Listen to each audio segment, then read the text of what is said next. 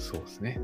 まあ次で、木ば木橋見つかるらしいので、行ってみましょうか。行ってみましょうかついに見つかって素晴らしい。はい。はい、じゃあちょっと交代しましょうか。はい。じゃあ僕が読みましょう。読みます。はい。えーと、ついに、えーついに見つかった気晴らし。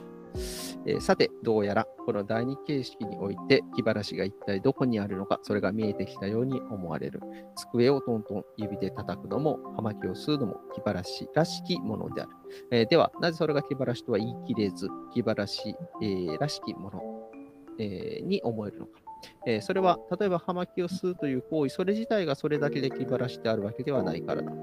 えそれは気晴らしの一部なのだ。どういうことかというと、パーティー、えこのパーティーや私の行為のどこかに気晴らしが存在するのではなくて、実はそこでの立ち振る舞いの、え全体、ひいてはパーティー全体、正体そのものが気晴らしであるのだ。え私たちはこのパーティーや自分の振る舞いのどこかに気晴らしがあるものだと思い込んでいた。しかしそうではない。実は気晴らしを探していたその場所そのものが気晴らしだったのである。だから気晴らしがはっきり見出せないのだ。えーこの第二形式は何かに際して対立することと定式されている。その何かとは、この例ではパーティーを指す。ここで私はパーティーに際して対立しているわけだが、実は同時にそのパーティーが気晴らしとなって、えーそのパーティーが気晴らしであるのだ。だから次のように、えー言えよう。この退屈の第二形式においては、退屈と気晴らしとが独特の仕方で絡み合っているのである。えーついに答えが見つかった。えーパーティーに際して退屈していたにもかかわらず気晴らしが見出せなかったのは、えーその際していた対象そのものが気晴らしだったからだ。だからこそ特定の退屈なものが見つからないのはもちろんのこと、はっきりとした気晴らしも見出せなかったのだ。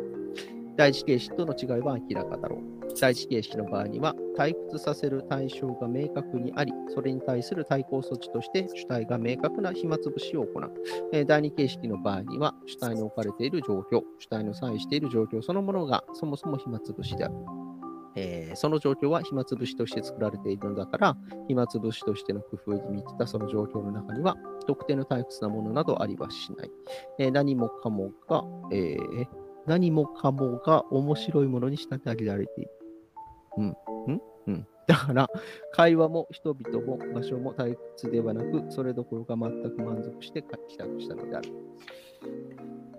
いいですかね。うん。と、そうですね。ね、まあ、なんか、特定の行為が気晴らしなんじゃなくて、それは、えーと、部分に過ぎず、このパーティー全体が気晴らしだったんだと。退屈であると同時に、気晴らしでもあるという。これ、わ、分かったようで分からない。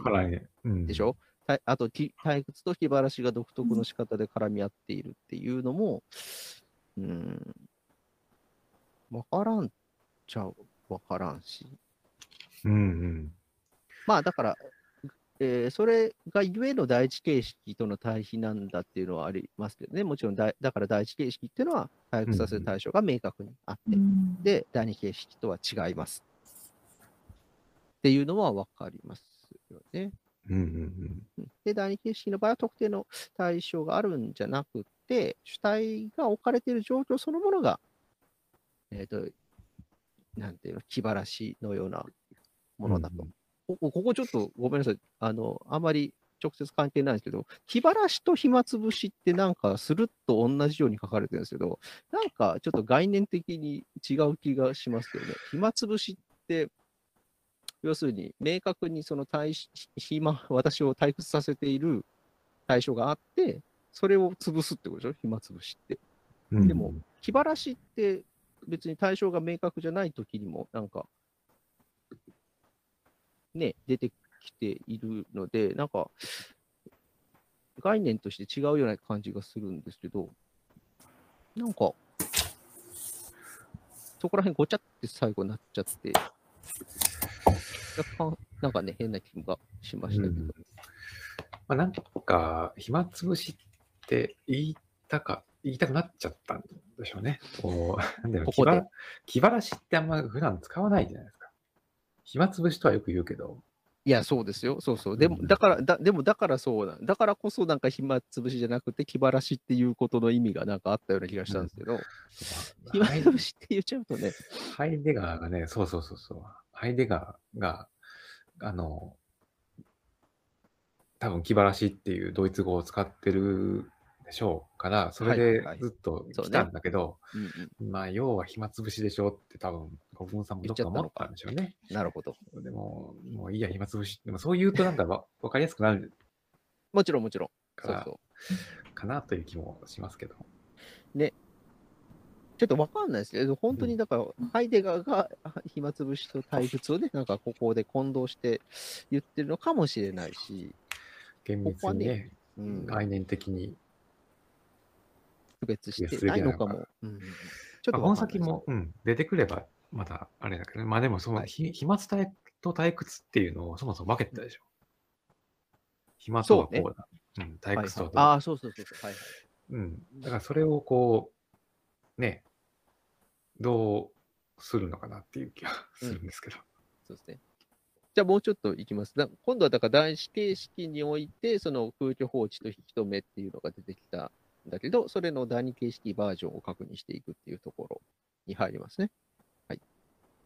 えーっと、ちょっと読みます。第二形式における空虚放置と引き止め。えーさて、この謎めいた退屈の第二形式において、暇つぶしがどう見出されるのかは、あ分かった。暇つぶしって言ってますね、もうね。はい。えーでは、この第二形式において、退屈は一体いかなるものであるのか。第二形式において退屈はどのような仕方で働いているのか。ここでも参考になるのは第一形式の分析である。えーそこには退屈の、えー形作るものとして引き止めと空虚放置という2つの要素が見出された。第二形式でも事態は同じだろう。当然ながら同じではない。まず第一形式において、引き止めはぐずつく時間と結びついている。ぐずつく時間が私たちを引き止めていた。第二形式においては、そのようなものは見出されない。パーティーにいる私は、えーこれが早くおきお開きになるのを待っているわけではないし、時計に何度も目をやるわけでもない。えー時間が呪いわけでもない。それもそのはずで、私はこのパーティーのために進んで時間を取ったのである。にもかかわらず退屈していることが問題なの。空虚放置についても同じように言わなければならない。そこには空虚などない。パーティーは楽しいもので満たされている。片田舎の小さなローカル線の無趣味な駅舎にいるわけではない。私はそこでほったらかしにされているわけでもない。関心を引くものがあり、また会話においては絶え間なく働きかけられる。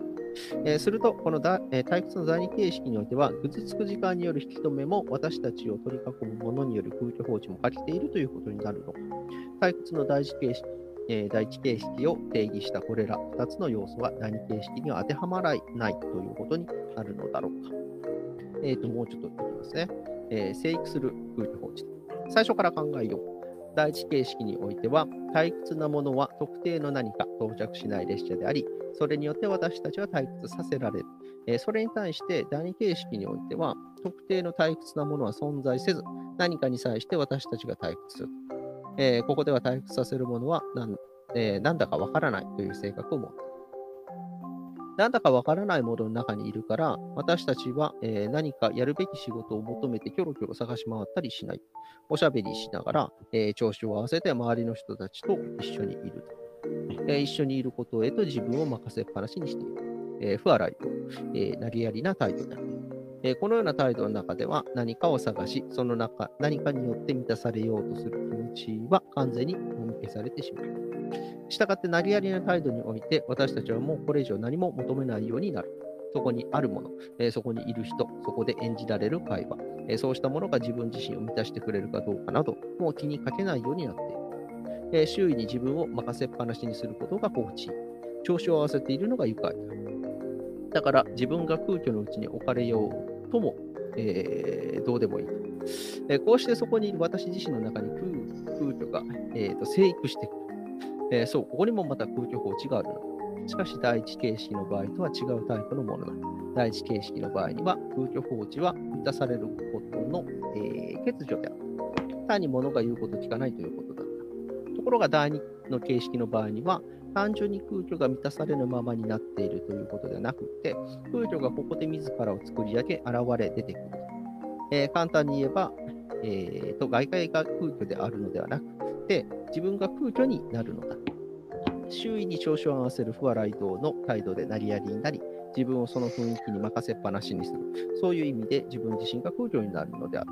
ここには第一形式とは全く異なる、えー空虚放置が見出される。えーということですね。あとちょっとここ、えっ、と、引き止めまでやってしまいましょうか。はい。はい。えっ、と、放任しても放免しない引き止めと。では、引き止めの方はどうだろうか。第一形式では時間はぐずついていた。そのぐずつく時間が私たちを引き止めていた。第二形式ではどうか。第二形式では時間は私たちを悩ませてはいない。だから、時計を何度も見るということはない。つまり、時間は控えめに引き下がっている。第一形式では時間が私たちを苦しめた。時間は呪くなり、その呪い時間が私たちを引き止めていたからだ。この第二形式ではそうではない。時間は控えめであり、私たちが周囲と調子を合わせていようと何をしていようと介入してこない。時間のことなど気にする必要がない。この意味で時間は私たちを放任している。これはほとんど時間が停止している状態である。時間の流れが私たちを拘束していないのだから。私たちはその流れに絶えず気を配る必要もなければ、何とかそれをやり過ごす必要もない。えー、しかし当然ながら、時間から絶対的に自由になっているわけではない。当たり前である。時間から自由になることはできない。時間の外に出るとはおそらく死ぬことである。えー、するとこういうことがわかる。時間は私たちを確かに放任している。しかし放免してはいないのだ。ここに見出されるのは時間への根源的な縛り付けである。第二形式において見出されるのは根源的な時間への引き止めなの。えー、これを分かりやすく言い換えてみよう、えー、例えば、いつでもガミガミと叱ってくる親であれば、子供は親が見ていない隙を盗んで悪いことができる。退屈の第一形式における引き止めとは、このガミガミとうるさい、えー、親と同じだと。親がいなくなれば監視は終わる。時間のぐずつきによる引き止めは、一定の時間が来れば、列車が到着すれば終わる。それに対して好きなことをさせつつもじっと見つめている親からは子供は強い圧力を感じるだろう。確かに自分は放任されている。しかし自分は決して放免されることがない。そういう感覚を強くしてい、えー、くだろう、えー、しかも控えめに引き下がっているがゆえにその親にはなかなか面と向かって文句が言えないのだ。退屈の第二形式における時間の引き止めとは、このようにして子供に無限の圧力、無言の圧力を与える親のようなものである。それは、お前は私に根源的にくくりつけられているのだと無言で呼びかけてくるのである。えこうして退屈の第二形式においても空虚放置と引き止めとが見出されたことになる。自分自身が空虚の内へと滑り込んでいる。しかもそれは何かによってもたらされるのではなく、自分の中で空虚が、えー、生育するという仕方で起こる。そしてこのような空虚の制御が起こるのは、自分が、えー、時間を停止させたからである。投げやりな態度になり、もうこれ以上は何も求めないという状態に陥っているからである。私はその停止した時間から空虚の内へと滑り込むがままに放任されている。とはいえ、放免されるわけではなく、停止した時間へと引き止められる。第二形式においても、引き止めと空虚放置という2つの要素は不可分の関係にある。この複合体こそ、第二形式において私たちを退屈させる、えー、なんだかわからないものである。ということです。ちょっと一気にいきましたね。えっ、ー、と、まあまあ、だから第一形式と第二形式、えー、それぞれに、えーと、空気放置と引き止めっていうのがあって、で、第一形式と第二形式では、えー、その性質が違うよっていう話を今、うん、されてきたわけですよね。うんうん、で、えっと、空気放置に関しては、第一形式の時には、まあ、列車の例で言えば、列車と、えー、列車が来ないっていう、えー、列車の時間と、えーと、待ってる私の時間っていうものの間にギャップがあって、うんとまあ、時間が呪いっていう状態、うん、えー、があるんですね。ぐずつく時間によって、えっ、ー、と、えー、なんでしょうね、退屈させられるているのが第一形式ですよね。うん。うん、で、第二形式に関して、あ、だから第一形式の場合は、えー、っと、外部にある、うと、ものとの関わりの中で、えー、生じる空虚なのかな。うん、だけど、第二形式の場合は、うんと、時間っていうものがなんか停止してるみたいな話が出てくる。うんうん。ですよね。まあだからそうか、端的に言うと、えー、っと、私自身の中に空虚が生育してくると。ここに空虚放置がある。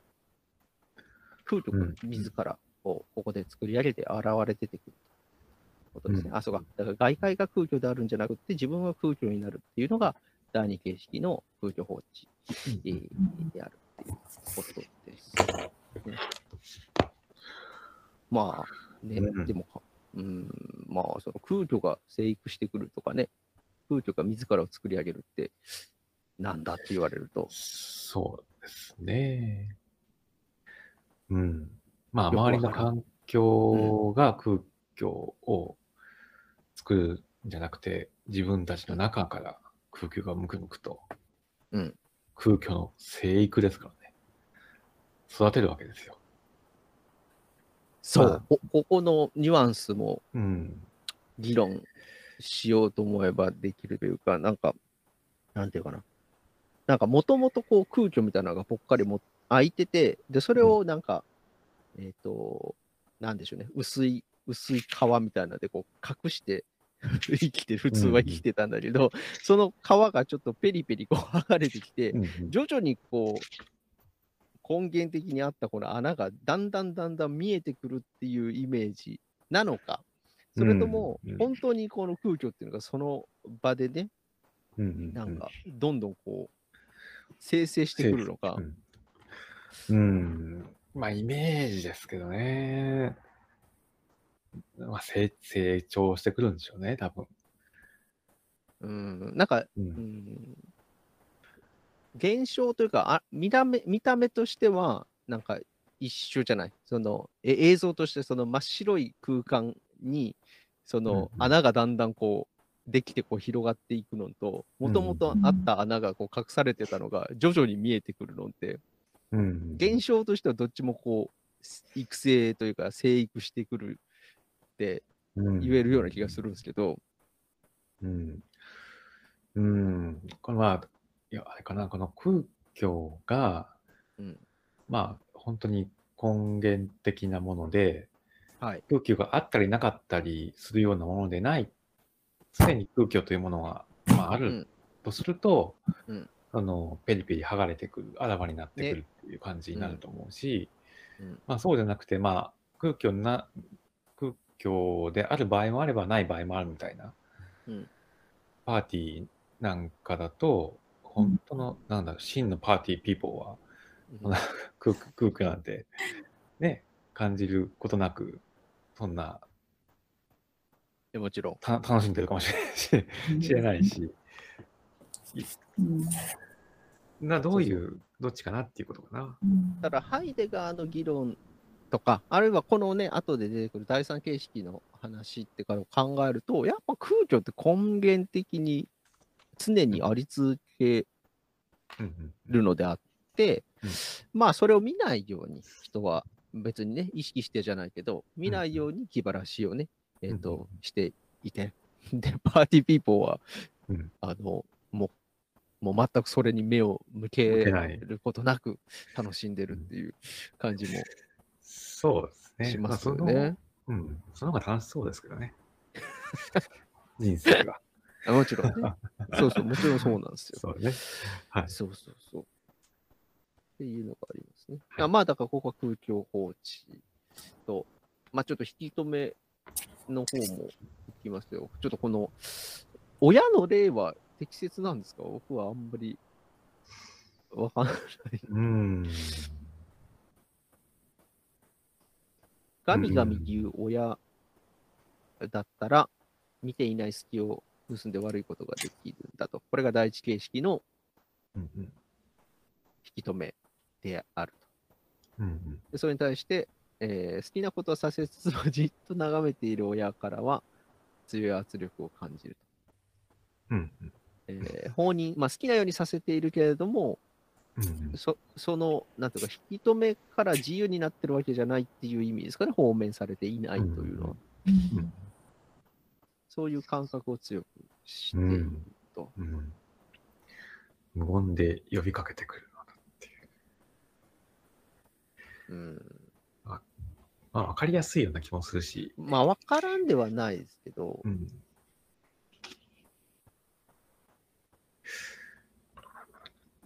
これでもなんかあれですよね。だからお前は私に根源的にくくりつけられているのだと無言で呼びかけてくるのであるって。これってなんか第三形式にも言えそうな例ですよね。うん。そううんですね。なんか、ほん本当にだこの例が第二形式と第一形式をの適切な例になっているのかっていうことと、うーん、なんか僕の読んだ印象だと、なんかこの、放任されつつも放免されていない、えー この親の例は、そううん第三形式にもいなんか当てはまってしまって、うんん。ん第二形式だけのなんか例になっているかなっていう疑問はちょっとあるかなという気がうん。しましたね。あと、そうそう、そうそうこの時間が控えめに引き下がっているっていう言い方も、なんかハイデガーが、はい、えそう、書いてるみたいですけど、控えめに引き下がっているって、うんなんかよくわ、よくわかんないですよね。うんやっぱりこういう言葉遣いになれるっていうのも、うん、はいね、ハイデガーを読むとき大事なことそうだね。だと思うんですけどね。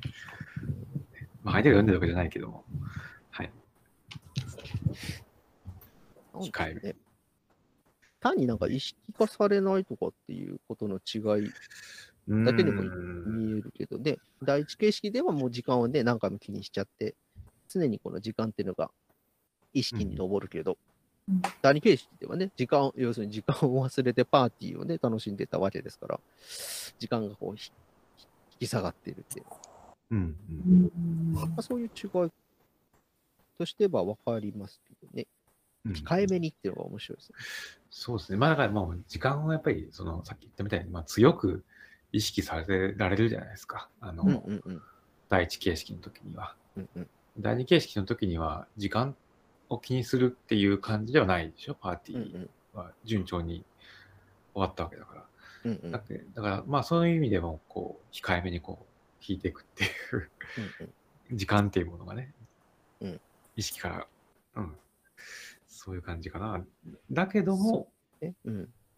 引いていくけれども、本当に引いてるわけじゃないんだよっていう。ことですよね。そう。これだから、そう、さっき、あの、第三形式となんか同じように読めるなって言ったのは、この、えーっと、今読んでたね、親の例が出てくるところの時間っていうものを、こう死と置き換えても、別になんか、意味が通ってしまうような気がして、うん。うん。うん。うん。うん。まあ、うん。そう、あ、でもまた違うのかなででも要するに時間の外に出るとはおそらく死ぬことだって言ってる。でしょ？うん。だから時間っていうのは別に第一、第二、第三、いずれの形式においても、あるんだよねの私たちを縛ってるわけですよ。うんうん。で、第一形式の場合は、まあ、あの、本当にこう、感覚として、その時間に縛られてるっていうのがすごくわかりやすい。うんうん。ね間違いなく自分がし時間に縛られてると。時間を気にしてるわけですうんよ。時計を何回も見て。第二形式の場合は、あの、その時間に縛られてるっていう感覚が薄い。はい。うん。だけども、あの、なんていうの？無言で呼びかけてくるっていうのがね、まあ、微妙な言い方なんですけど、うんうんあの、まあ、それでも自分、第二形式でも時間には縛られてるうんわけで、こっちの方が、まあ、より立ちが悪そうな感じうん。かなっていうことかな。それだから、第二形式で言ってる時間っていうのはうん何ですか、生き生きてる時間っていうこと？いや、ね死ぬまでの時間っていうことかな？うん。第一形式はほら、なんか、要するに電車が来るまでの時間。うん。じゃない？うんでもこれね、だから、なんかこう、そこまで読んだ限りではね、なんかこう、い印象、印象操作っていうか、結局だから、あの、言い方の問題で、悪口じゃんうん、そうそう、第一形式でも第二形式でも結局時間には縛られてるわけ。そうです。ううんん、それは変わらないっていう。で、第二形式の方がちょっと分かりにくくなってますよっていう話だと思うんですけどね。うんそんな、ガミガミ叱ってくる親を例に出すから、なんかい、なんかね、ものすごい、立ちが悪そうに見えるんだけど、まあはい結局のところ同じですよね。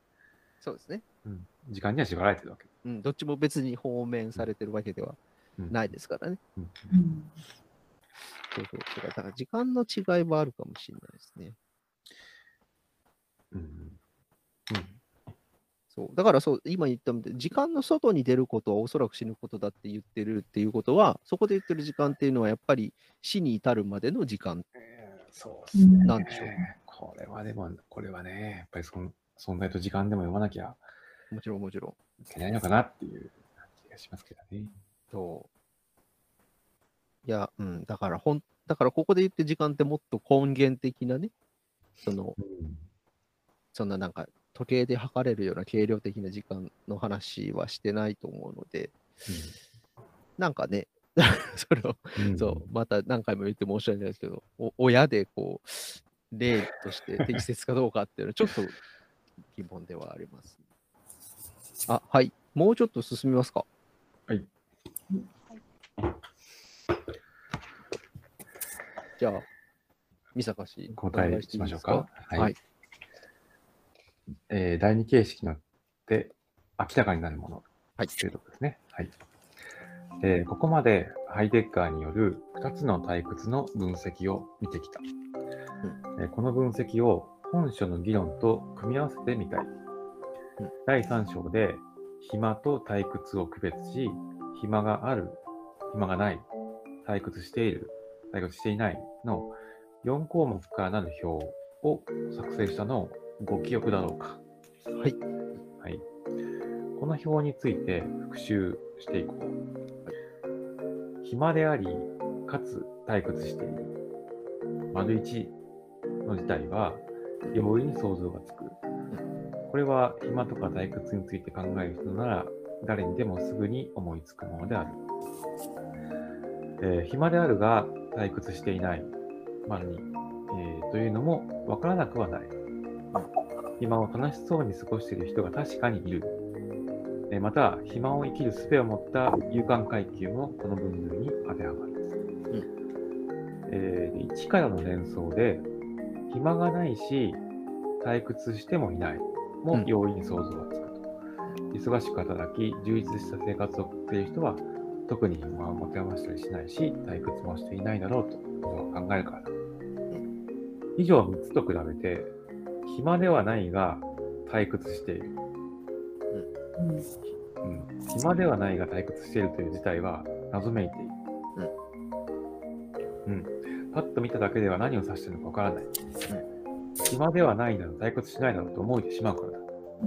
暇ではないのに退屈してると。暇と退屈を指して区別することなく口にしてきた人なら、なおさらのことこの疑問を抱くに違いない。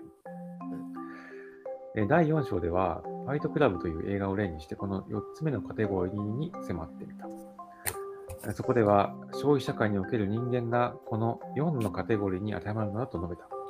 うんとはいえ、あれは事例による説明であった。うんこのカテゴリーそのものの説明ではなかった。うんえーしかし、今や私たちはこのカテゴリーそのものの説明を得たように思われる。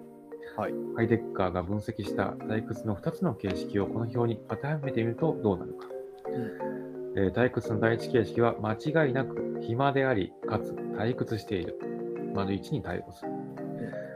ならば第二形式はどうか。これに対応するのは他ならぬ。暇ではないが退屈している。である。この第4のカテゴリーは大変謎めいていた。ハイデッカーは退屈の第二形式を分析しながら、この丸4の本質を言い当てたのではないだろうか。うんそこでは、気晴らしと退屈が絡み合っている。そこで人が感じているのは、気晴らしと区別のできない退屈である。退屈を払いのけるはずのものが、退屈になっている。本末転倒である。私たちを救ってくれるはずのものが、実は私たちを悩ましている。しかもその救いと悩みとが絡み合っているがために、一体何に困っているのかも不明である。はい。はい。これでもね、だから、えっ、と、まあ、えっ、と、4つに分類して、暇がある、暇がない、退屈している、していないで分けて、えっ、と、それぞれね、当てはめていって、で、4番目の暇ではないという退屈しているっていうのが、まあ、えーと、謎めいているうんということを言う言うんですよね。うんで、でまあ、結局は第二形式はこの4のカテゴリーに当てはまる。うんでしょで、ハイデガーが、えーと、要するにそれをね、分析したものによって、まあ、第4のね、形式、あ第4のね、カテゴリーが明らかになったでしょうっていう話になってるんですけど、そもそも暇ではないが退屈しているって、そんなにひ謎なことなんですかね。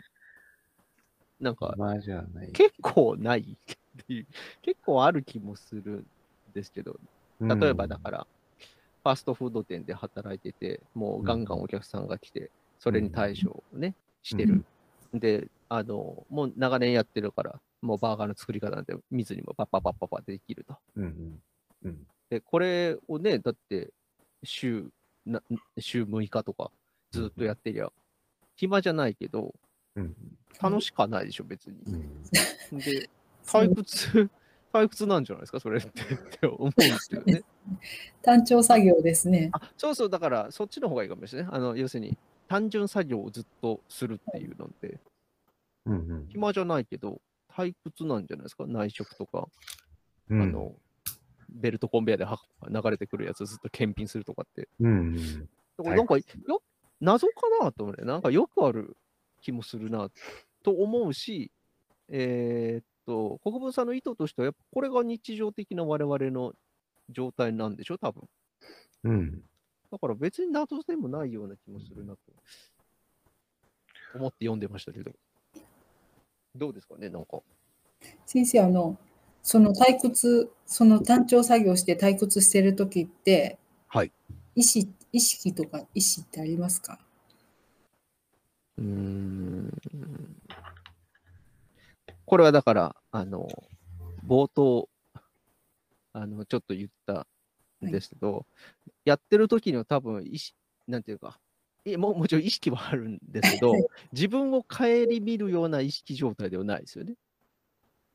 あ、なんかちょっと若干朦朧としてるってういう感覚ですかね。あの、実際はか朦朧としてるわけじゃないけども、うんもうちょっとこう、より、こう、おこう言うと、朦朧としてる。えっとね、朦朧としているっていう、その意識があの判明かそうじゃないかっていう区別よりかは、やっぱり自分のことを自分で、えーっと意識できているかいないかの違いだと思います。うんうんそう。その違いがあるんじゃないですか。だから、さっきのね、パーティー、パーティーピーポーだって、その場ではね、楽しんでやってるんだけど、その場でふと自分を顧みて、俺なんか28歳にもなって、こんなパーティー毎晩毎晩やってて、何やってんだろうって反省したときに、やっぱり退屈とかうん。出てくうんと思うので、そう、だから、うん、なんか意識の明瞭不明瞭というよりかは、やっぱりその自分を対象として顧みることができるかできないかの違いじゃないかなと思いますけど、うんそう、もうあれですね、その空間に溶け込んじゃってる。自分もその空間の一つになってる。うんっていう感じですかね。そうですね、そうだ、だハイデガーもそうなんか言ってますもんね、そうそう。なんかなり、そういう投げやりな態度っていうふうに言ってますね。あれですね、じゃあじゃあ、あの、第一形式は、うんものと自分の間が、に、がこう切り離されている感じがするしたんですけど、そうですね。うん第二形式は切り離されてるどころか、うんもう一体化しちゃってるような感じ、境界線がない感じがしました。うん、なるほど。それでもあるかもしれないですね。うんうんうん。うーんもっと踏み込んで言うと、はいだから、うーんと、もものとこう関わってないというか、どちらかというと、ものと接触している自分がないっていう感じじゃないですか、多分。ああうん。そうですね、そうですね。うん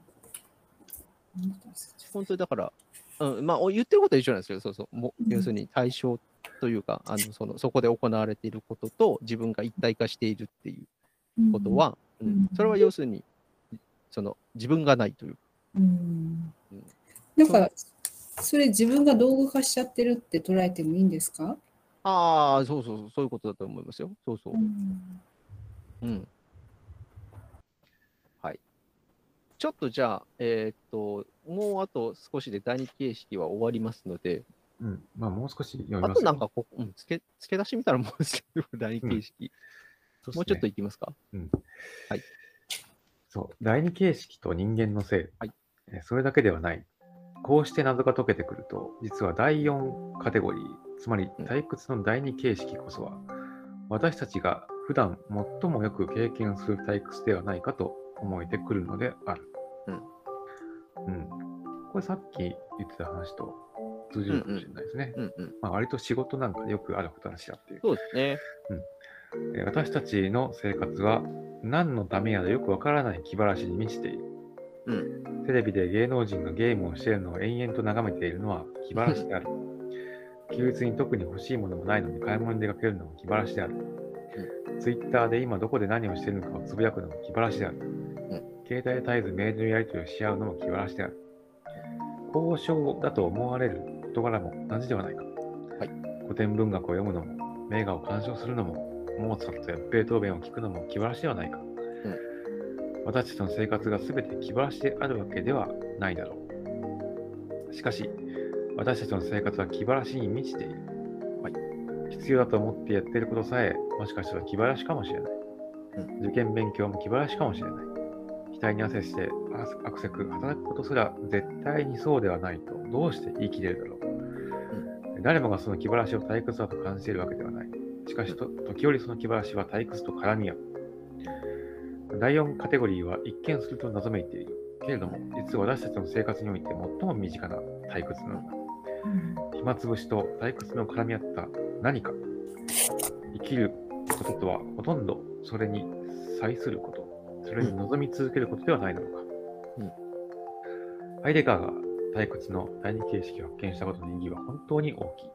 うんこれはどれだけ強調しても強調しすぎることはない。退屈と絡み合った気晴らし、気晴らしと絡み合った退屈、退屈させる気晴らし、そうしたものは何か人間の性の本質を言い当てていると言ってよいように思われるのだ。はいえー第二形式の正気。はい。ハイテッカー自身、第一形式と第二形式を比べながらこんなことを言っている。第二形式には安定がある。はい退屈と気晴らしが絡み合ったこの形式を生きることは、正気の一種であると。第一形式に見なされるのは大きな自己喪失である。第一形式の退屈にある人間は自分を大きく見失っている。どういうことだろうか。第一形式の退屈の中にある人間は時間を失いたくないと思っている。駅舎で列車を待ちながら早く電車に来てほしいと焦っている。なぜそんなに焦るのかといえば、何か日常的な仕事のためである。約束に間に合わない仕事の締め切りが迫っている。そうした日常の仕事に強く縛り付けられているから焦ってしまう。つまり、第一形式のような退屈を感じる人間は仕事の奴隷になっているということだ。えーそれは大げさに言えば、時間を失いたくないという脅迫観念に取り憑かれた狂気に他ならない。第一形式において人は仕事熱心で時間を大切にしているのだからとても真面目なように見える。しかし実はそうではないのだ。ハイテッカーによればそれは大いなる俗物性への転落ですが、うん俗物。それに対し第二形式においては自分で自分、えー自分に時間を取っておいてパーティーに行くことができている。時間に追い立てられてはいない。自分に向き合うだけの余裕もある。うんだからそこには安定と正気がある。ならば人間が正気で生活していくとは気晴らしと退屈が絡み合ったこの第二形式を生きることではないだろうか。はいだからこそハイテッカーはこの第二形式の退屈を発見することによって人間の性の本質を言い当てたのかもしれないと言えるのだ。はい。はい。はい。はい。えーっと、そうですね。だから結局のところ、第4形式じゃないわ、第2形式としての退屈っていうのは、不思議なように見えてるけれど、実は私たちがよく、最もよく経験する退屈であって、私たちの性というのは、暇つぶしと退屈とが絡み合った、えーものであり、生きることっていうのはほとんど、えーそれに際することである。それに望み続けることなのだということを言われており。で、まあ、ハイデガー自身も第一形式の方は実は時間というか、まあ、あの、時間の奴隷というかね、仕事の奴隷になっている狂気であって、えー俗物性の転落をしているのだと。それに対して第二形式っていうのは、えーまあ、えー自分、時間に追いら追い立てられているわけではなくて、自分に向き合うだけの余裕もある、えーいうような、まあ、安定と、えーと正気があるんだっていうことですね。だから人間が正気で生活していくっていうのは、こういう気晴らしと退屈が絡み合った第二形式を生きることなんだっていうことを、うんうんえー言われているわけです。うん。あのーえっ、と、そうそう、だから一個だけえここ読んで思ったのは、結局だからそのだ第二形式の、えー退屈っていうのを、えー要するになんか日常的な我々の生きているあり方だっていうふうに、なんか状態化してしまうんですよね、ここで。そうしたときになんかその、ハイデガー自身が論じていたその退屈っていうものの根源性というか、旨味っていうのが、なんか一緒になんか蒸発しちゃうような気がするなっていう気がします。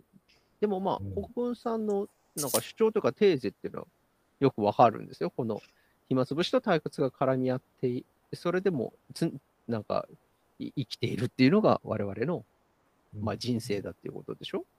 それはまあ、わかることはわかるんですけれども、うんうん。なんかね、その、うんそれこそだってハイデガーのその形状学の根本書問題って、哲学とは何かっていう問いをこうね、うんうん論じるためにこの退屈っていうのを分析していったわけで、それがなんかね、日常的なものというか、あの、うん、なんか状態化されてしまったときに、なんか抜けちゃうんじゃないかなって、抜け落ちちゃうものがあるような気がするなっていう印象を受けましたね。うん。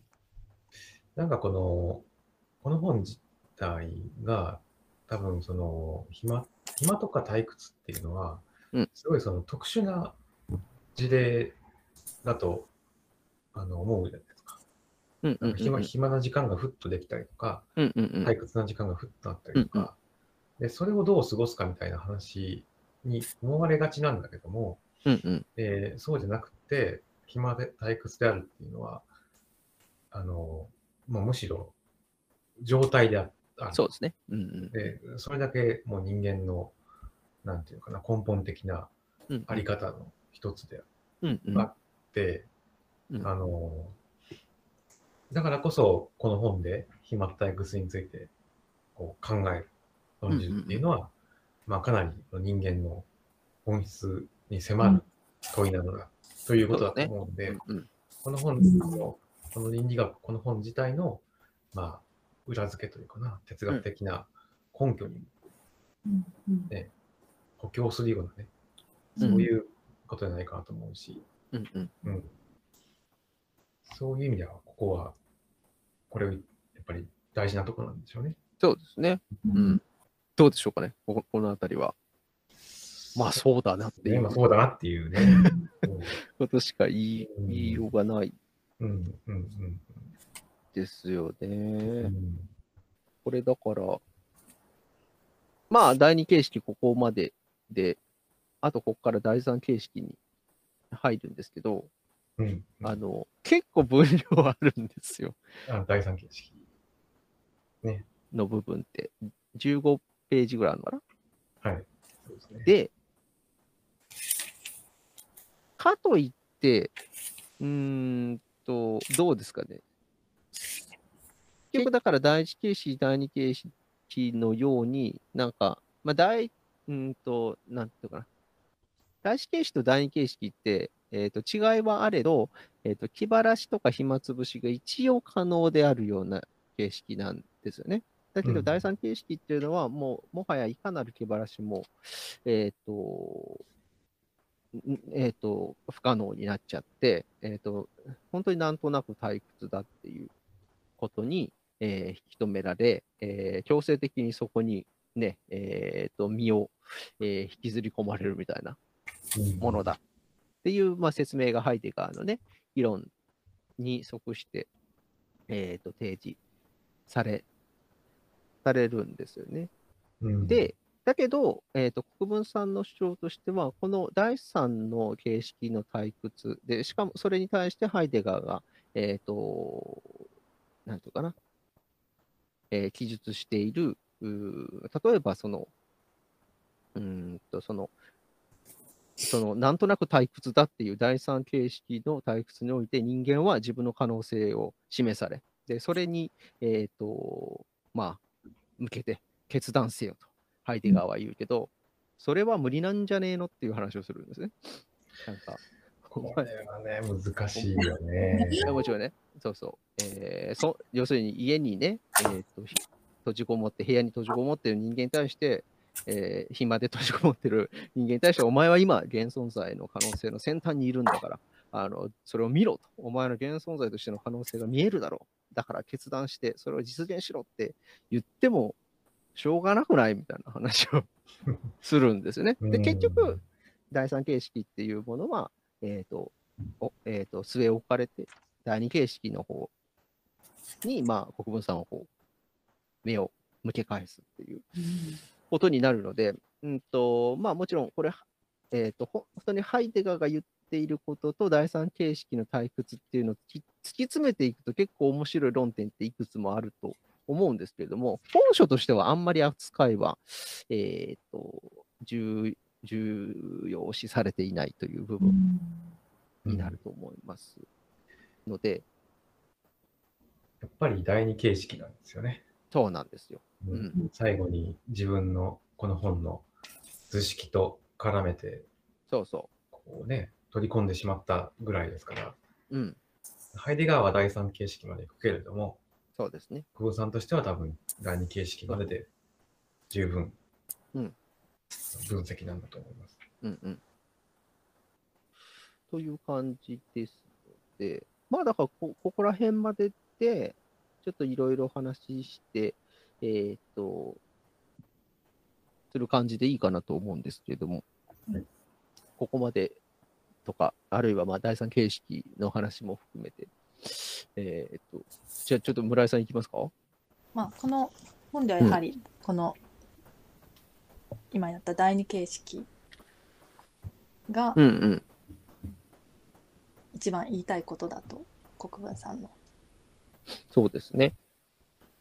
で、えっ、とつまり退屈であり気晴らしまあ気晴らしが混じり合っているのが私たちの生活であると。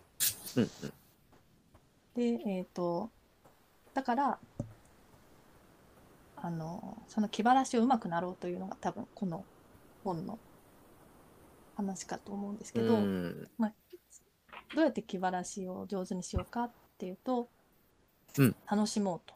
そうですね。で、楽しむには訓練が必要ですと。うんで、楽しむ訓練をしたらどうなるかっていうと、えーうんなんか結論で書いてましたよね。うんなんか考えられるようになると。思考できるようになるっていうことが、まあ、大事で、うん多分、まあ、楽しむ訓練ができて、うん気晴らしがうまくできて考えれるようになれば気づくんじゃないかなと。なんか、この今の消費の仕方っておかしいんじゃないかはいはい。うと。ん。で、自分でおかしいっていうことが分かって、それをやめれるんじゃないかっていうことを、まあ、期待しているのかなと。なるほど。っていうふうに、うん、そうですね。うん。第二形式を中心にこの本が言いたいことっていうのはそういうことかなと、うんうん。うん、思いました。そうなんですよ。えーっと、だから、そうなんですよね。だから、えーっと、思考することができるようになるっていう論点が出てきて、これやっぱりでもやっぱハイデガーも出てくるんですね、それって。でも、その思考、思考って考える対象というか、向かう先は、えっ、と、ハイデガーだと、要するに死すべき現存在の存在性みたいなところに思考っていうのは向かうっていうのがおそらく言いたいことだし、だからこそ第三形式の退屈までこう踏み込むんだけど、国分さんの場合は、うんと、やっぱりこの、えっ、と、退屈と気晴らしが絡み合ってる、この、えっ、と、現実社会に目を向けましょうと。で、そこで、えっ、と、いかに自分たちが置かれている状況がどうなのか。で、そこから、えっ、と、身をかわすにはどうすればいいかっていうことを、例えば楽しむであったりとかっていうことができるようになるっていうのが、えっ、と、思考の向かう先なので、その根本的な違いがあるんでしょうね、うん多分。そうですねうん。この中でこう、うん、モデルチェンジをしなければ買わないとか、はい。うんまあ、モデルチェンジをしたからかどんどん買っていくみたいなのが良くない、うん。それをやめなければならないっていうふうに言ってますけど、ううんん、思考できるようになるってことは多分そのし大量消費に対することだけではなくて、うん。いろんな、まあ、そういう大きな社会みたいなことに対してもそうだし私たちが毎日生きていく、うんうん個人的な小さなことに対してもいろいろ考えられるようになるっていう、そういう汎用性を持ったことなのかな、そういう実践としてできるよっていううんうんうんのが、うんいいことかなと思いますね。そうですよね。だからそれは、だからあれですよね。だからこのタイトルにある倫理学っていう言葉遣いも、うんと、なんというかな、もっとなんかプラクティカルな意味で、えっ、と、この、えー我々が置かれている現状をいかに、えーうまく生き生きていくかっていう意味での倫理的な態度とか姿勢っていうものを、えーまあ、国分さんとしては考えたいと、考えるべきだっていうふうなことに向かうわけですね。そんななんか、それこそね、あの、えっ、と、パスカルとかハイデガーみたいに、えっ、と、その、自分が存在していることの虚無に向き合って、それを引き受けて生きていくのが倫理だっていう話にはならなく、ならないわけですね。うんまあ、そういう本ですからね。って言ってしまえばそうか。そうですけどね。うん。なんかございますか？このうん第二形式の話って、まあ、この後もたびたび出てくるんですよね。うんうんうん。それで、あの、なんていうのかね、この第二形式をどう生きるか、第二形式のやっぱり一番ポイントっていうか、重要なのは、まあ、さっき言ってたみたいに、うんその、なんていうの、こう対象化すする自分のやってることを、うん。その気気を逃さないっていうことなんですよね。なるほど。で、うんうんそれがないと、本当にこう、その中に、まあ、埋没して、やり過ごしてしまうわけで、はい。なるほど。うん。で、そうすると、うんあの、何が生まれるかというと、この第二形式をどう生かすかっていう話になるんですよね。なるほど。で、うん。で、第一形式と第三形式に行った先には、まあ、まあ、何もないけど、はい第二形式をどう生きるかっていうのを考えることが、まあ、あの、かなり重要なところになってくるうんうんうんうんうん。言ってますよね。うんで、ハイデガーが第二形式の退屈の中でパーティーを楽しめなかったのはなぜかと。うん。それはパーティーのため楽しみ方を、まあ、知らなかったからだっていうのハイデガーがね。そうそうそうそう。はい。で、それを気づいてうん、パーティーの楽しみ、まあ学ぶじゃないけど、あ、はいはい、ねそうね。身につけることができれば、うん。そういう退屈なパーティーも、まあ本当に楽しいものになっていくんじゃないのかなっていうことに話をしてませんでしたっけね？まあまあまあうん、確かに。そうですね。うんうん。だから、あの、第二形式っていうのは、あの、まあ、私たちの日常ですから、うんそううん、その中で、その、そういうモーメントっていうのはうん、多々あるだろうと思うので、うんまあ、この辺やっぱり倫理学なんじゃないですかね、こう応用していけるんじゃないでしょうかね。うんうんうんうん。気がしましたよ。ね。うん。なんかあの、ほら、えっと、日常生活でもね、うん。あの、あのね、歌を、歌っていうか和歌をね、読むときにはいよく言うんですけど、もの、ものの流れを、うんあの、どこに見出すかというかさ、見つけるかっていう話で、あの、例えば通勤してるじゃないですか。うんうん。その通勤途中にも、まあ、日々、っていうか毎日変化があるわけですよ。よくよく見るとね、うんうん目を凝らしていくと。で、そこを、それをまあ気づかずに、まあ本当に職場と自宅だけの往復で過ごしていると、まあこれは、うんあの、そのまんまですよ。第二形式の退屈にあるかもしれない。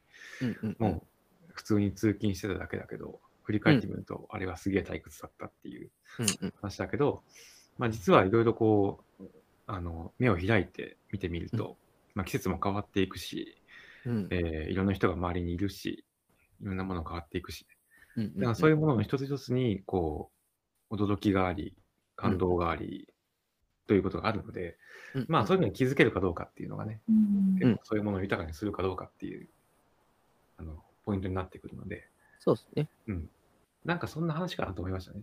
うんうんうん。そうそうそうそう。だからし、えっと、このね、だから後半で一つのテーマになるのは、やっぱその日常的な感覚とか感性みたいなものをいかにこう変容させるかっていう話が、うんえー出てくるので、それは、波坂氏が言ったように、えーある種、ね、えーっと、うん何もしてない状態でね、日々を過ごしているっていう時には、そそれはもう、えーっと、習慣化された、えーことをずっと繰り返しているだけで、何のね、創造性もないし、新規性もないけれど、何か、えーっと、見方を変えたりとか、見方を変えるような、えー教養であったり、みたいなものを身につけると、まあ、見えてくるものがあるっていうことでしょうね。うん。それがまあ、生きるっていうことを豊かにし、生活を豊かにするっていう話なんでしょうね。だから、うんうん。だから第1回目のね、えっ、と、バラを飾るっていう話にもつながってくるうんっていうのはうんわかりますね。わかるけど、わかるけど、うんそれ入ってから持ってくる必要あったかなっていうのも、ふと、なんか客観的に なると、あれ、ハイデガーの議論って言ったかねと思う。必要だったかなハイデガー、うん、ハイデガーは多分そこまで言わないからね。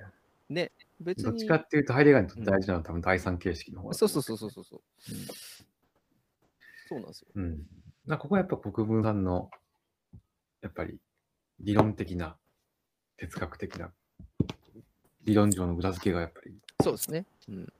欲しかったね。あの、だしね、やっぱり大事なのは、これ言ってたんですけど、まあでもこの本が、この本を読んで、そういうことを考え出す、出し出すっていうのがうん、このうん目的なんだよみたいなことを言ってたと思うんですけど、そうですね。こういうなんかね、あの、第二形式から、こう、あの、頑張っていこうよみたいなのを強制してはいけないって、そう、書いてますよね。ね。うん。こうしなさいって。なんか日々、あの、の生活の中でなんか新しいものを見つけなきゃってうん思う必要はない。はい。はい。ここが 結構大事なとこかと思いますよ。あの、自然に、ね。うん、自然に身につけられるといいですねっていうね。これ、これさ、そう、村井村井さん、ファイトクラブ見たでしょ？俺ちゃんと見てないのでわかんないですけど、あ、はい、あの。戸田山さんってね、哲学者の人がいて、はい。で、あの人が論文の本だったかを僕が持ってる哲学入門かわかんないですけど、ファイトクラブの話出てくるんですよ。えー、そうなんですね。で、それ出てくるのは、ブラッド・ピットがなんか、その、なんだったっけ、えーなんかその、ん普通の生活をダラダラしているやつに、なんか、お前勉強しろって言いに行くシーンがあって、はい。うん、なんか、あ、はい、はい、ありました、ありました。そうそう、そのシーンが、あの、東大山さんは素晴らしいっていうふうに言ってて、だから強制的に勉強ささせるっていうか、あの、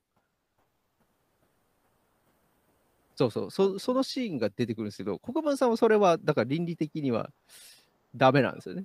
ああせよ、こうせよっていうふうに強要してはならない。結局その強要しちゃうとそれを受ける側っていうのはそもう外部から与えられたものと同じであるっていうことですよね、うんきっと。そう。そう。自分たちで物を受け取れるようになろうっていうことなので、物を与えられてはいけないっていうことですよね。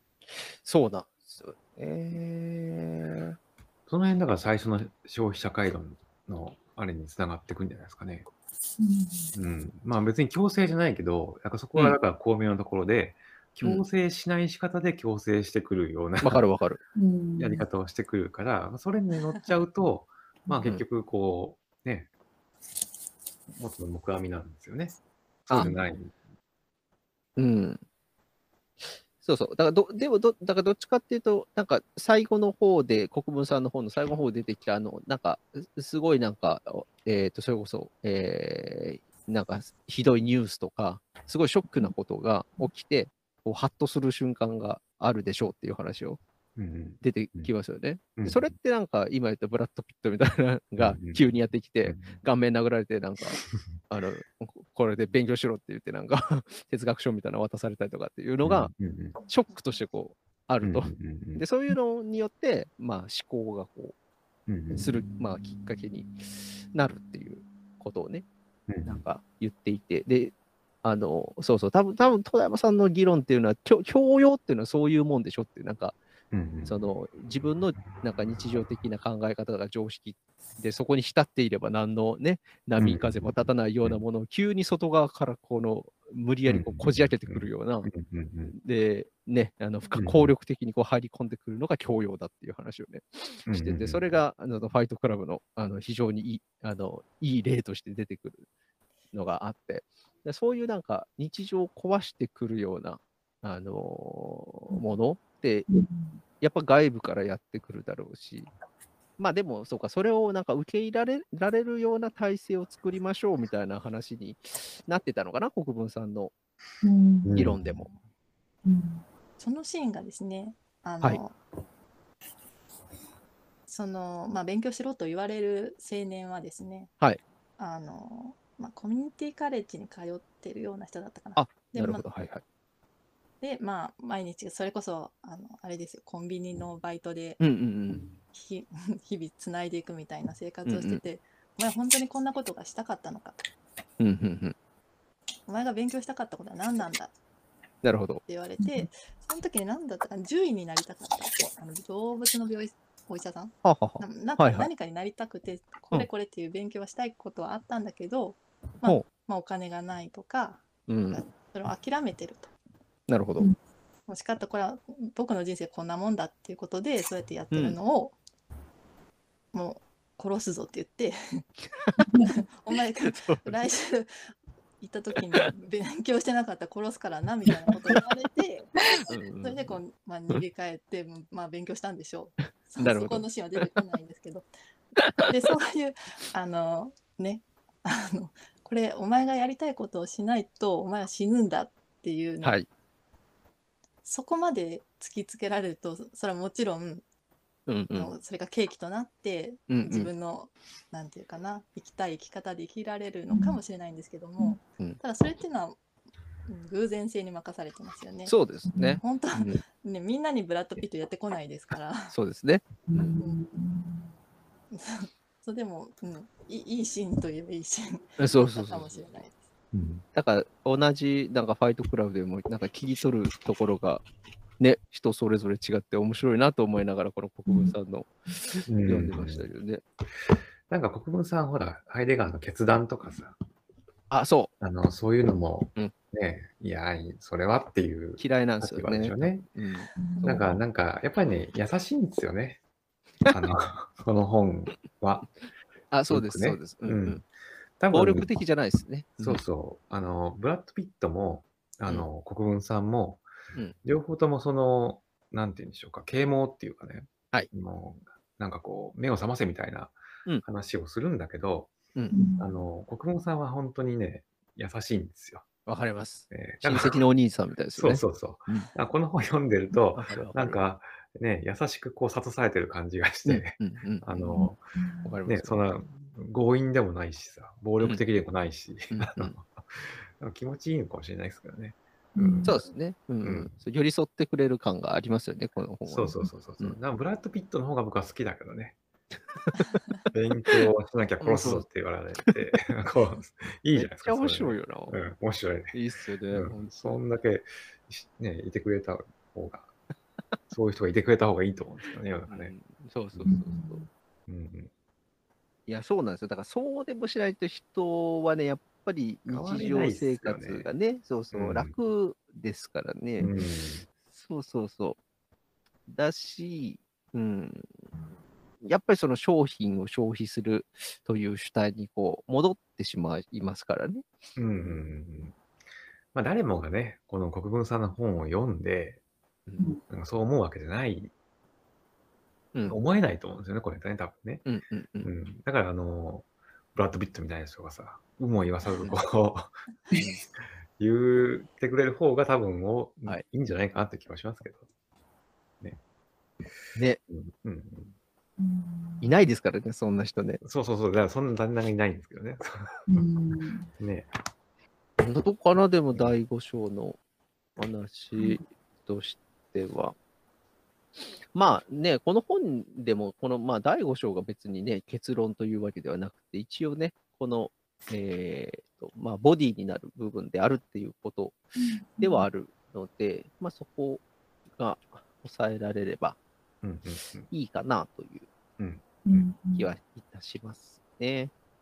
うん、そうですね、こんな感じでいかがでしょうかね。なんか、うん言い残したことあれば 言ってもらっていいですが、いや、先生、あの、第一、第二、第三形式ってはい。と思うんですけど、これ以外ってないんですかね？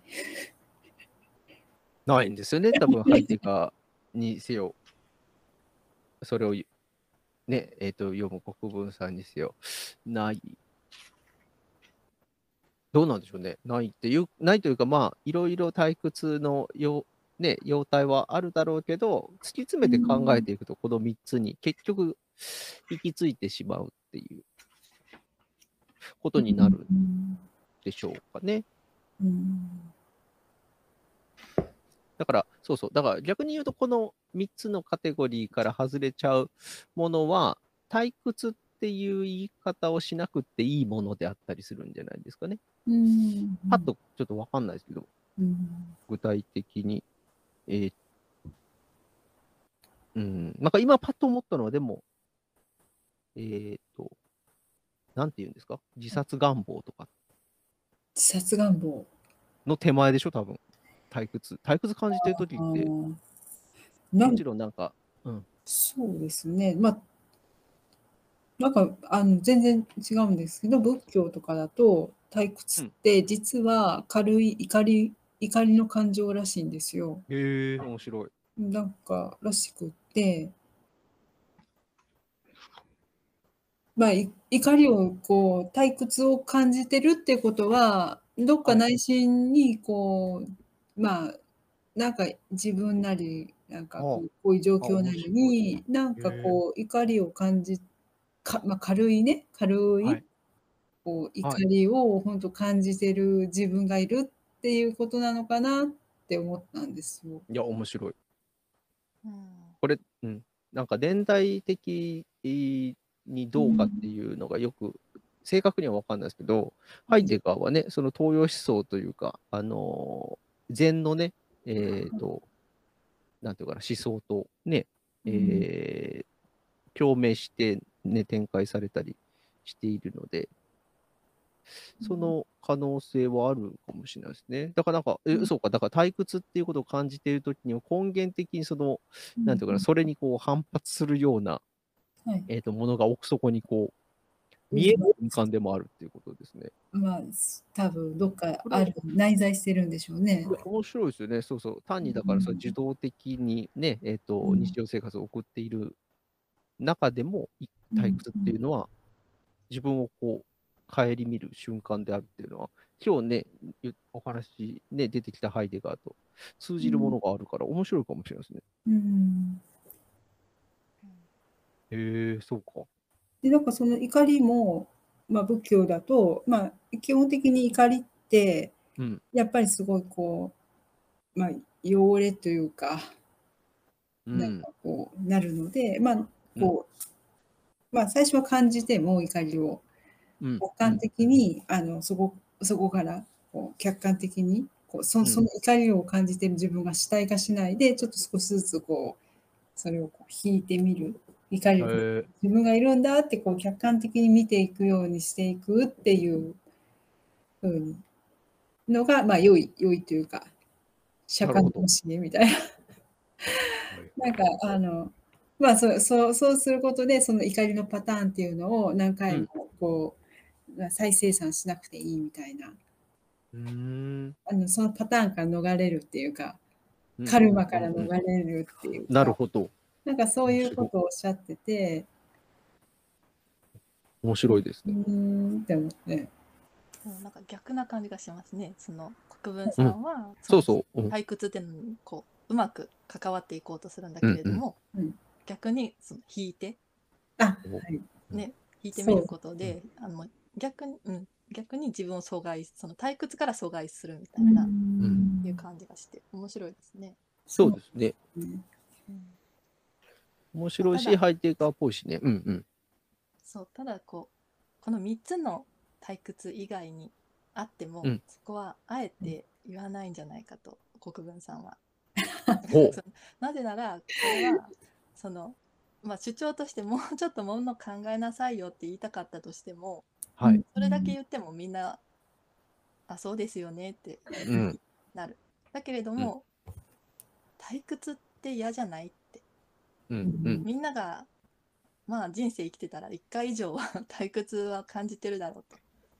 みんなが感じられるそういう身体的に訴えるような退屈っていうものに感覚ですねに訴えかけることでこうより深く伝えなるほどようとしたっていう感じかなという。だから第一形式っていうのはすごい分かりやすい例としてパンと出して、はいうんで第三形式難しいからちょっと さらっと置いといてね。いくみはいたいな、そういうまあね意図がありそうな感じしますけどなるほど。すごい。めちゃめちゃ練られてる。メタな本ですねメタですけどうんね。そう。そうそうそうそうそうなんすごい呼びが、あの、村井さんの呼びが深いので、うん。なんかものすごい、あの、そのなるほどって思います。それちょっと照れますね。いや、でもそうですよね。そうそう、そこまで考えて書かれてるかもしれないし、そう、だから仏教的な発想とか、それこそハイデガーの第三形式まで行っちゃうと、もう本当なんかもう死ぬか生きるかっていう話になってしまって、もうなんか日常生活とか、えーいかに今生きてる状況を変えていこうかとかっていう発想に、ね、結びつきにくいっていうのは、あの、いい悪いは置いといてあるかもしれないですもんね。それうん、そこはだから、いあの、国分さんの意図するところではないんでしょうね、はい。とは思います。うん。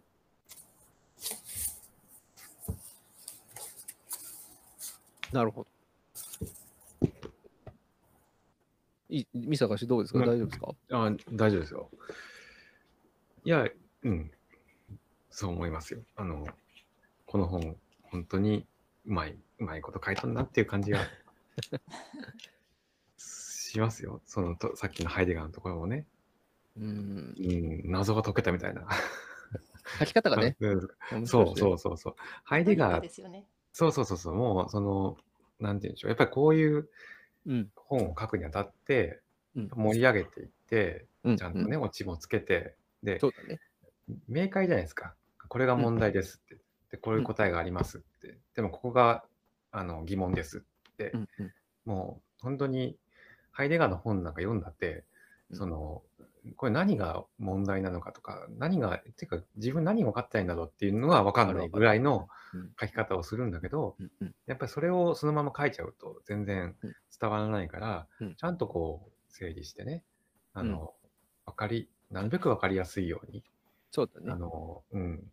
で、そうやってこう、ぐいぐい読者を引っ張っていくっていう感じするので、これは売れるわと思いました。そうそう、基本的ハイデガーとかもそうですし、哲学書ってね、なんかモノローグな感じじゃないですか。自分そう自分にこう向き合って書くっていう感じですけど、ほん。で、国分さんもまあ自分が悩んでたっていうのはもちろんあるんだけど、やっぱりうん、目線はね、これを読んでもらう人と共にあるっていうのは、うん。うん。そういう書き方してえーるから、ね、読みやすいし、うん、うん。なんかね、その研究やってると、本当にいろんな観点に配慮しないと、すぐ批判されて しまうから、あんまり断言とかでしにくいんですよ。そうですね。うんううん。ん、だけど、そこをあえて、まあ、あの多分分かった上で、うん。あのき余分なところはもう切り捨てて、こう自分の言いたいことに必要な限り、うん。こ参う、そうね、そうそうそうそう、やってるから、やっぱり読みやすいし、分かりやすいし、うん、その意味ですごくうまい本、うまいなと思うね、やっぱりね。文章がうまい。広く多くの人にね、届く書き方ですからね。そうそう、届いてほしいと思ってるしね、多分そうそうそう。自身はね。非常にいい本ですよ。はいうん。ね。いや、えーい 良いまとめになったんじゃないでしょうかね。はい。じゃあ、とりあえずじゃあ、あの、えーっと、この国分さんの本は、これで一旦終了ということで、うん。よろしいでしょうか。はい。はいはいあ、とりあえず、あの、まあ、あの、お付き合いいただきありがとうございました。いえいえ、ありがとうございました。結局、結局2時間喋ってますね、これはね。1 1時間半で。これ難しいですかね ?1 時間半でパッと終わるって、できるかと思いきや、大変分なんだな。量で調整すれば。ねうん。そうそう。ね、ちょっと分量考えてやらないと。うん。まあ、ここの本、本本自体がほら、いろんな哲学者が出てくるし、いろんなはい論点が出てくるし、だから当然、その、そんなすっきりと読めないっていうのは当然なんでね。うんうんフロイト、まあ、サルトはちょっと怪しいけど、フロイトなんかは割と問題点は、ね、無意識と何かとかさ、うん。うんはっきりしてるし、うん、確かに。フロイトしか出てこないから、あの、確かに。ね、うあんまり出てこないですね。そうそうそうそうそう、うん。サクサクいくんじゃないかって気がするわかりました。はい。ちょっとまあ、あのーということで、あの3月から始まりますので、あのお時間の許す限りで構いませんので、あのご参加いただければ大変ありがたいなというふうな感じでございます。はいはい。ちょっとあのまた、えーっと、そう、えースケジュールについてはスラックで流しますので、はい。よろしいですかね。はい。じゃあ、ありがとうございましたこれで終わりたいと思いますので、はい、とりはいあのお疲れ様でした。本当にありがとうございました。はい。はいありがとうございました。ありがとうございました。はい、失礼します。はい、失失礼し礼いたします。ます。